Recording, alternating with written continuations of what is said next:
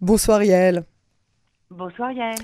Ravi euh, de vous retrouver ce soir euh, pour le second volet euh, de l'enquête que vous menez en ce moment sur le financement du Hamas. Je rappelle que dans le premier volet, vous nous avez expliqué l'origine du financement, des financements au pluriel du Hamas, qui ont notamment, mais pas que, permis les attaques du 7 octobre.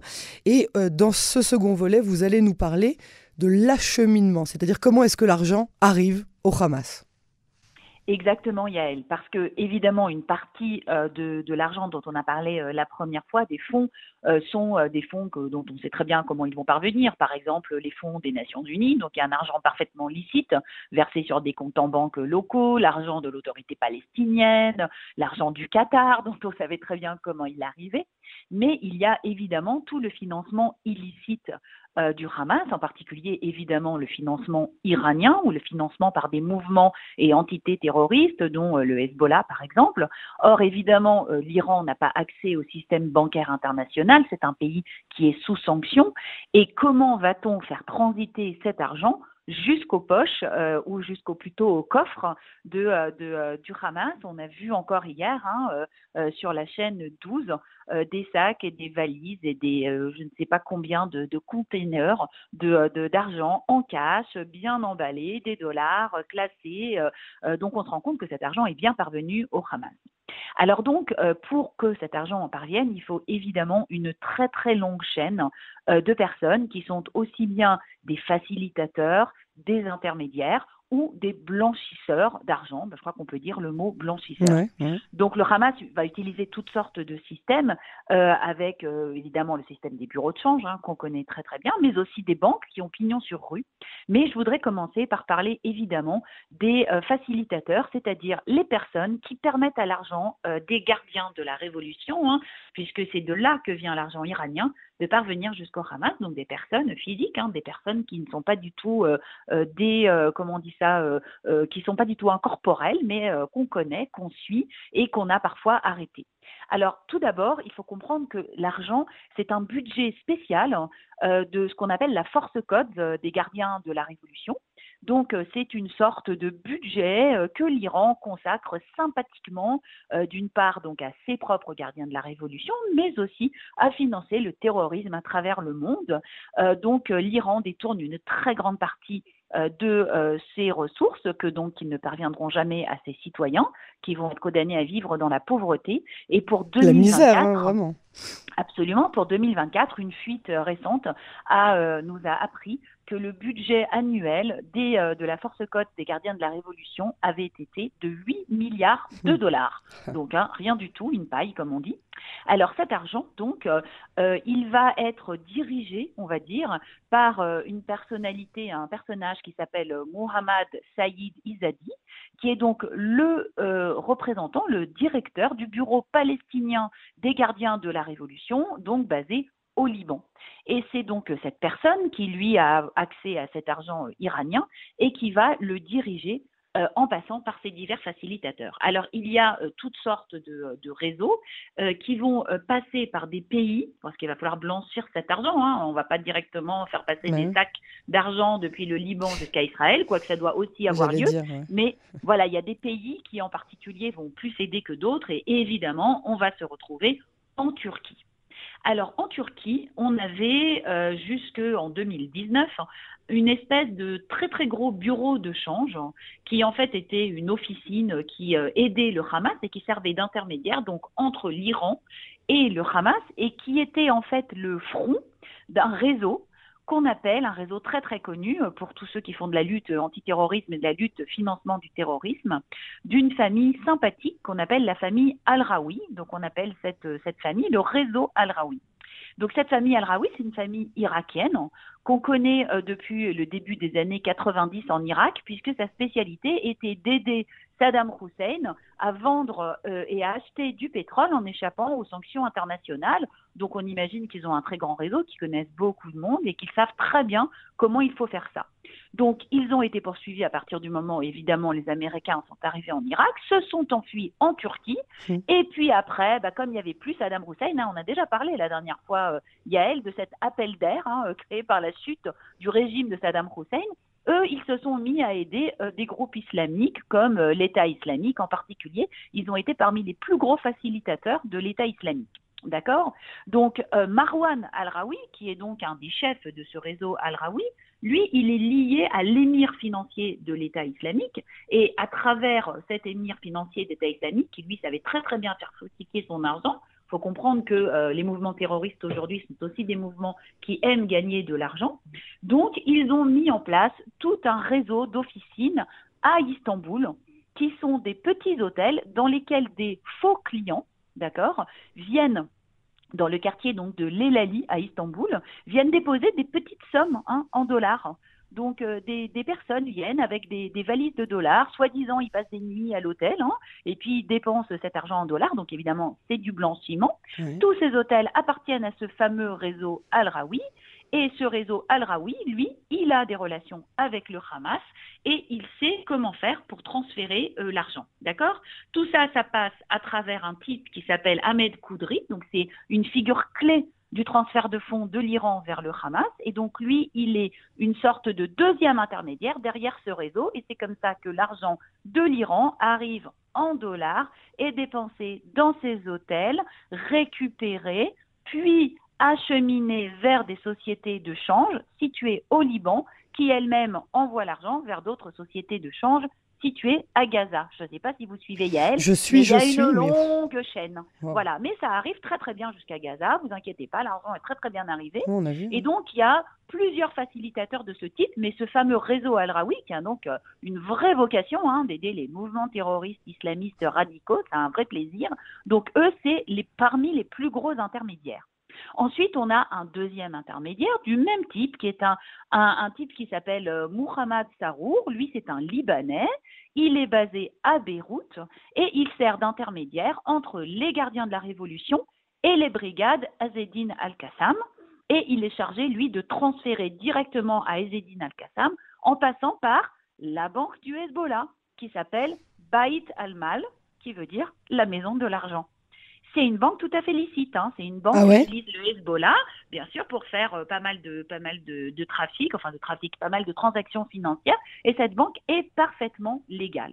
Alors donc ça. Excusez-moi quand vous dites, pardon, quand, vous dites que cette banque est parfaitement légale, euh, des banques internationales du monde font des transactions avec cette banque-là, c'est ça que vous nous dites? En tout cas, elle n'a pas été placée sur, euh, sur n'a pas été placée par le département d'État américain comme étant interdite. Donc je ne sais pas si euh, on fait des transactions avec elle, mais elle a été plusieurs fois désignée comme étant un peu la banque du Hezbollah. Je vérifierai, je vous dirai ça. Alors donc là, je vous ai donné euh, quelques, euh, quelques intermédiaires, il y en a évidemment bien plus que ça.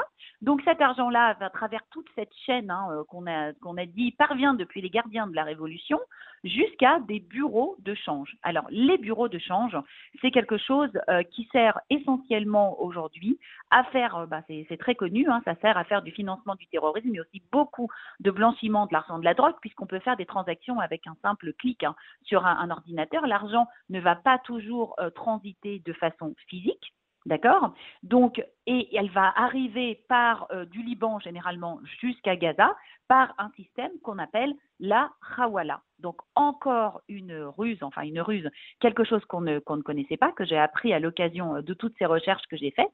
Qu'est-ce que c'est que la Hawala? C'est ce qu'on appelle, vous savez, la finance islamique. Hein. Ça fait partie des principes de la finance islamique. En islam, on n'a pas le droit de pratiquer l'usure et de se prêter à intérêt je dirais qu'en ça, ils n'ont rien inventé. Hein, J'allais dire, chez nous non plus. Voilà. On a bien compris, ça vient, de, ça vient tout à fait euh, euh, de, de, En tout cas, c'est quelque chose qui a été repris euh, chez les Juifs, de chez les Juifs. Et donc, qu'est-ce que c'est que la Hawala? La Hawala, c'est un système basé sur la confiance qui va vous permettre de transférer de l'argent sans que cet argent ne bouge physiquement. Comment ça marche? Disons que moi, euh, Yael, je veux vous transférer de l'argent à vous, Yael. Moi, je suis, euh, je ne sais pas, moi, en Israël et vous, vous êtes en France. Alors pour euh, évidemment, il faut imaginer euh, pour pour l'histoire que toutes les deux on pratique la finance musulmane hein, islamique. Voilà. Donc je vais voir un intermédiaire, un courtier qu'on appelle un hawaladar, c'est son nom, et je lui dis je voudrais transférer 500 euros à Yael, mais elle n'est pas, elle est en France. D'accord Il me dit, bah, très bien, il n'y a aucun problème. Donne-moi 500 euros. Je lui donne mes 500 euros. Il les prend et il me donne un mot de passe. d'accord? Disons 1, 2, 3, 4, 5. Il me donne ce mot de passe et moi je vous téléphone Yael et je vous dis euh, Yael, le mot de passe pour recevoir les 500 dollars, c'est 1, 2, 3, 4, 5. À vous de chercher un Hawalada qui, donc, dans ce réseau, c'est un réseau mondial, hein, ils se connaissent tous entre eux. Vous allez en trouver un, vous vous faites conseiller à la mosquée du coin, et on vous dit, bah oui, oui, il y a monsieur, je ne sais pas quoi, il est là-bas, vous pouvez, tu peux y aller. Vous allez là-bas, vous lui dites, je dois recevoir de l'argent de Yael, il fera, et euh, le mot de passe, c'est 1, 2, 3, 4, 5. Il vérifie, et il vous donne 500 dollars. 500 euros, on avait dit. Voilà parce que c'est la même somme. D'accord? Mais c'est un peu le principe de Western Union, dire c'est un peu le principe de. Tout à fait. Oui. Sans l'opinion sur rue. Hein. Oui, bah oui. Le type n'est pas enregistré, vous n'avez signé aucun papier, il n'y a aucune trace de cet argent. Et eux, en fait, ces courtiers se euh, débrouillent en se défalquant, ils se doivent de l'argent les uns les autres. Une fois tous les quelques mois, ils font leur compte. Enfin, vous voyez comment ça marche. Et donc, des sommes considérables d'argent vont ainsi changer de main et changer des pays sans que l'argent physique ne bouge. Et c'est comme ça que tous ces réseaux de change, ces fameux, euh, ces fameux exchange bureaux sur lesquels Israël ne cesse de faire des descentes, fonctionnent pour transférer l'argent au Hamas. Alors il y en a qui sont énormes, d'autres qui sont plus petits. La plupart sont situés à Gaza City, d'accord, puisque c'est l'endroit où euh, apparemment c'est le centre financier de la bande de Gaza, et donc j'ai toute une liste, je ne vais pas vous les faire, mais j'en ai plein, plein, plein. Il y en a des dizaines. Encore, euh, au début de la guerre, euh, a fait une descente à Ramallah et on a fermé cinq. Euh, donc c'est vraiment des sociétés qui servent à, acheminer finalement, enfin de façon finale, cet argent au Hamas et sous forme de cash. Donc vous avez bien compris d'où les sommes considérables trouvées en cash dans les, euh, dans les tunnels euh, du Hamas en possession euh, de Ismail Haniyeh. Donc, et de, et, pardon, de Yahya. Voilà. Par exemple, je vous en donne un exemple, donc la société qui s'appelle Al-Wafak, donc cette société Al-Wafak est située à Gaza City. Elle a été déclarée illégale par Israël, mise sur une liste de sociétés impliquées dans le terrorisme. Elle est toujours ouverte, hein, puisqu'il y a bien tout un système financier international qui contourne le système SWIFT, le système américain. Le fondateur de la boîte, il s'appelle Hamed Al-Koudri. C'est un copain des Al-Rawi, évidemment, et c'est le financier de Yahya Sinwar. Il a été éliminé en 2019 par une frappe ciblée. Quand il est mort, c'est son frère euh, Saïd, qui est le représentant de l'Iran dans la bande de Gaza, qui ah. a pris sa suite.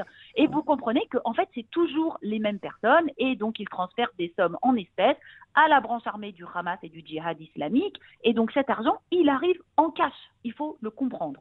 Voilà, donc j'ai toute une pléthore de, je ne vais pas vous tous vous les faire, j'ai au moins 10 comme ça, euh, des, euh, des, bureaux d'échange un peu partout qui font de la Hawala, qui font des transferts directement des gardiens de la révolution, ça passe parfois par le Hezbollah, enfin, il n'y a pas de limite à l'imagination.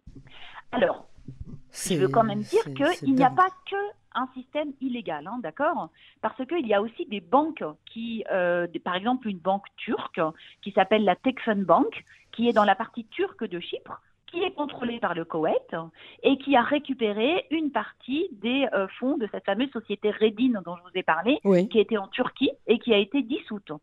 On a aussi trouvé en 2021, donc c'est très récent, une activité de transfert de fonds au Hamas. Il y a une autre banque chypriote turque qui s'appelle Mondial Bank, il y a aussi des transferts euh, qui sont passés par la Malaisie, donc ce euh, c'est pas les pays hein, qui manquent euh, pour faire pour faire ce genre de transfert. Et en plus de la boîte dont on avait parlé hein, la dernière fois, la boîte la boîte trio là, il y a aussi des banques turques qui font du business avec le Hamas en transférant des fonds à ces fameux changeurs dont on a parlé. Donc trois banques, QNB Finance Bank, qui est une banque turque sous propriété qatari, quelle surprise, mais aussi une banque qui s'appelle Alk Bank, qui est une banque turque publique. Donc en fait, le Hamas, en fait, finalement, a réussi à rendre son argent.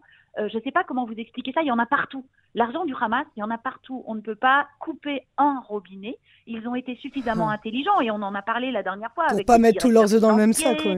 Voilà des gestionnaires de portefeuille, etc., pour que en fait cet argent il ruisselle de partout. Donc il y a évidemment les sources légales, on en a parlé, mais pour cette source illégale qui est l'Iran, qui est quand même considérable, c'est comme si on avait un robinet qui après se, se, séparait en milliers de petits ruisselets. Chacun de ces petits ruisselets va arriver à une source et ensuite ça va faire comme on dit, les petits rivières font les grands fleuves.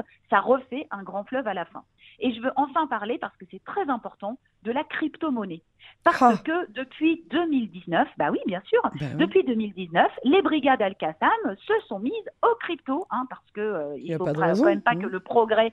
j'allais dire, euh, j'allais dire, ils sont vraiment euh, au top de la de la technologie. Ils, ils sont riches et ils comprennent tout.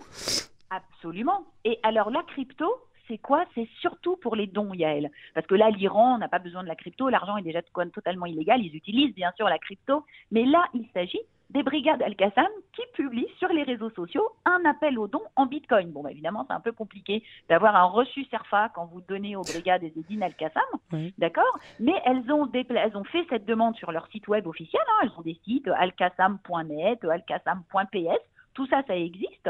Elles se sont vantées dans leur appel aux dons, euh, les brigades, de dire que ces dons étaient intraçables et ils ont bien dit que ça allait servir à faire des attentats. D'accord? Donc il y avait un petit tuto sur le site web hein, pour expliquer comment faire un don de manière anonyme, comment générer une adresse Bitcoin unique, etc. Il y a quand même eu, heureusement pour nous, les agents du FBI, euh, des services financiers anglais euh, qui ont enquêté pendant des années. Ils ont saisi des comptes en crypto-monnaie. Petit à petit, euh, l'Iran ainsi que le Hamas se sont détournés du Bitcoin parce que le Bitcoin est devenu une monnaie entre guillemets plus populaire, qui est une monnaie plus licite, qui fait beaucoup moins de choses illégales qu'avant. Et donc, il y a une nouvelle monnaie qui s'appelle, si je ne me trompe pas, Yael, la monnaie euh, Tron, voilà, qui est aussi basée sur la technologie blockchain, ok Mais Tron est un, favori. Euh, c'est un, un, concurrent hein, du Bitcoin, c'est un nouveau réseau crypto. Il est favori des groupes terroristes euh, et la monnaie principale s'appelle Tether. Tether, ça veut dire un fil hein, qu'on tire. Voilà. Donc on sait que l'Iran se sert de Tron aussi pour éviter les sanctions et que entre 2018 et 2022, l'Iran aurait transféré 8 milliards de dollars avec cette monnaie, cette crypto-monnaie. Donc le Hamas, eh bien, partout où il y a la possibilité d'être créatif, on le trouve. Et ça aussi, euh, ils l'ont utilisé. Donc, juste pour conclure, avant que je vous parle un tout petit peu des dépenses, donc il faut comprendre qu'on fait face à un système qui est pléthorique, qui est extrêmement sophistiqué, mais surtout, Yael, ça paraît très très dur pour nous à comprendre, mais il y a énormément de personnes qui sont des, sympathisants, qui veulent aider le Hamas tout simplement, que ce soit cette fameuse famille euh, Al-Rawi, que ce soit euh, des... Euh, des intermédiaires qui sont à la solde du Hezbollah, que ce soit tous ceux euh, qui veulent aider l'Iran, euh, euh, comme la Turquie aussi. Et donc, ça nous fait une telle quantité d'intermédiaires, de facilitateurs, de dealers, de bureaux de change, etc., que c'est vraiment un puits sans fond. Et il n'en suffit évidemment pas de, toutes les autorités, que ce soit les États-Unis, Israël, l'Angleterre, l'Union européenne, bien entendu, pour réussir à... on ne peut pas mettre un couvercle sur cet argent. C'est extrêmement compliqué. Évidemment, il faudrait aller à la source qui est l'argent de l'Iran, mais alors là, c'est encore un autre problème. Évidemment, euh, l'Iran, c'est un, un État euh, terroriste qu'il faut combattre, mais euh, avoir la main sur l'Iran alors que l'Iran a augmenté cette année de plus de 60% des exportations de pétrole avec la Chine pour ramasser plus d'argent en contournant le système monétaire, enfin le système bancaire international, c'est quasiment impossible. Et c'est pour ça que c'est intéressant quand on parle de ces axes, hein, l'axe, l'axe du mal entre guillemets, l'axe de la résistance, parce que vraiment c'est une alliance qui n'est pas qu'une alliance militaire, c'est aussi une alliance qui est commerciale et c'est aussi une alliance qui est financière. Et nous, on est de l'autre côté et tout cet argent, il arrive à côté de chez nous, hein, vraiment à la porte de chez nous. et c'est des flots, voilà, c'est vraiment des flots d'argent.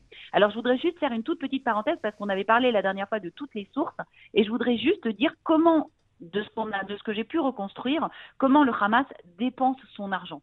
Alors, on avait parlé de l'argent de l'autorité palestinienne, vous vous souvenez, 50% quasiment du budget hein, du Hamas, presque un milliard de dollars. Ça, ça sert en gros à payer les salaires et les retraites des 40 000 fonctionnaires de l'autorité palestinienne, on le dit en guillemets, euh, entre guillemets, qui sont à Gaza, parce qu'on on imagine bien qu'après 17 ans de pouvoir du Hamas, dans ces 40 000 fonctionnaires, il y en a énormément qui sont aujourd'hui évidemment inféodés et fidèles au Hamas et qui ne sont plus autorité palestinienne.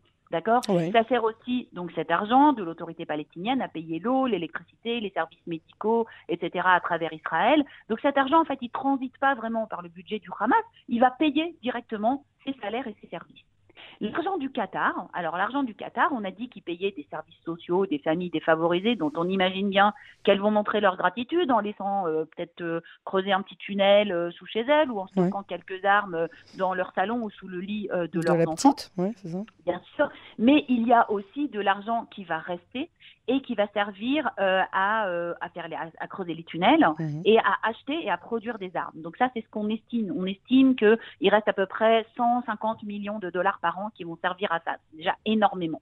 Ensuite, il y a toutes les recettes fiscales dont on avait parlé. Vous vous souvenez, on avait dit taxe tout, aussi bien les points de passage que les tunnels de contrebande, que euh, les voitures, que les mariages, etc. Eh bien, c'est ces recettes fiscales, on en avait parlé, 500 millions de dollars, qui payent les salaires de tout, la police de Hamas, de l'appareil militaire, des combattants. Un combattant de la Norba, il est payé 1500 dollars par mois. On a retrouvé des fiches de paye sur des corps de, euh, terroristes de la Norba.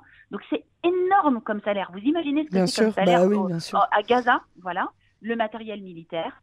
Et enfin, donc comme on l'a dit, l'aide iranienne et les fameux dons, hein, donc qui parviennent par la Hawala et par l'échangeur, on les estime à peu près à 300 millions de dollars par an et une partie sous forme d'armes, eh bien ça, ça sert uniquement aux capacités militaires.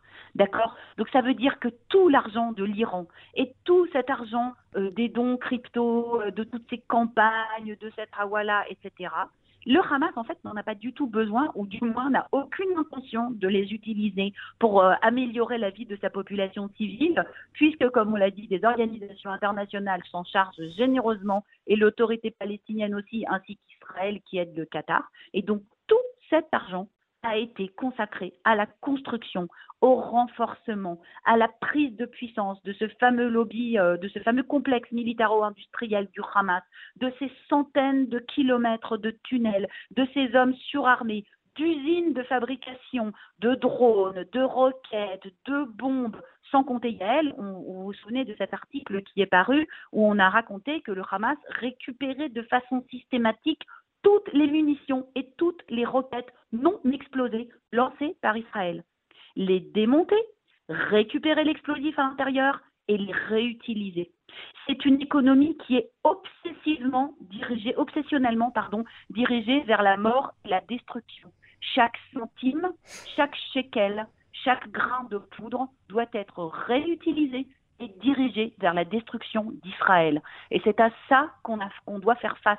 Il faut comprendre à quel point l'intelligence et la ruse et les mécanismes financiers internationaux et tout ce qui est possible a été utilisé et maximisé par bon, des esprits malades, hein, il faut quand même le dire, mais de façon complètement folle, sans aucun gâchis.